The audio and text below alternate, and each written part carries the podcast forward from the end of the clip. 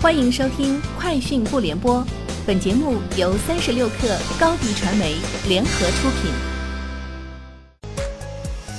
网罗新商业领域全天最热消息，欢迎收听《快讯不联播》。今天是二零一九年十月二十二号。据哥伦比亚广播公司二十一号报道，美国华尔街分析师称，由于十月中旬波音公司被爆出早就发现七三七 MAX 机型的系统存在问题。这或使波音公司及其投资者损失数百亿美元。报道称，瑞银集团和瑞士信贷公司的两位分析师已将波音公司信用等级评级下调，并将波音股票的目标价格下调九十五美元，这可能使该公司的总价值减少五百三十亿美元。此外，有消息称，波音公司已有几位高管辞职。据外媒报道。日本软银集团正准备通过大规模投资直接接管 WeWork 公司，而软银集团计划向诺伊曼支付两亿美元，让他辞去董事的职务。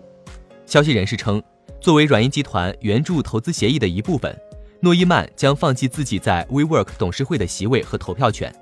另外，该协议的另一个条件是诺伊曼支持软银集团接管 WeWork。在由浙江省人民政府。中国电子科技集团主办的数字经济产业合作大会上，腾讯副总裁张立军宣布，腾讯公司申请的 AI 专利数量已超过三千件，发表顶级论文超过三百篇。腾讯也通过代码和数据开源，将腾讯积累的技术能力共享给整个行业。乌镇拥有全球首条城市开放道路 5G 自动微公交示范线路，这条路线。在乌镇物联网大会期间正式开门迎客，覆盖从乌镇设计园至龙源路与环河路交叉口的四公里路程。工作人员介绍，这款首辆在公开道路上测试的无人驾驶车达到了 L 四级别的无人驾驶，满载能够容纳十三至十五名乘客。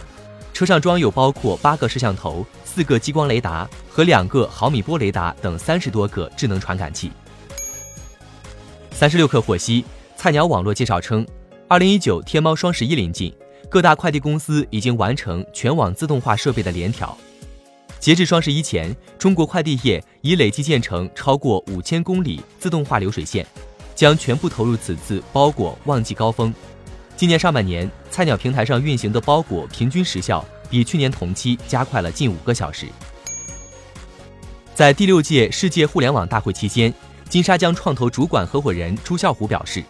金沙江自2016年就开始系统布局企业服务项目，至2018年投资企业服务项目数量已超过消费互联网，投资金额也已与消费互联网基本持平。此外，在谈到孙正义走下神坛时，朱啸虎称，关键在于入局的时间点不太好。第一期愿景基金募集完成时，已经接近市场高点，以至于几乎所有的项目基本上都是以非常高的价格进入。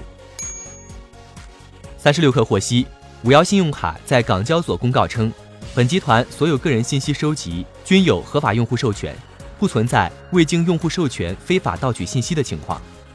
目前，本集团经营管理情况一切正常，财务状况稳健。本公司对相关事项高度重视，将进一步核查相关情况，并及时披露相关后续进展情况。公司股票于十月二十二号下午一点起恢复交易。以上就是今天节目的全部内容，明天见。欢迎添加 baby 三十六克 b a b y 三六 k r 加入克星学院，每周一封独家商业内参，终身加入学习社群，聊风口谈创业，和上万课友一起成长进化。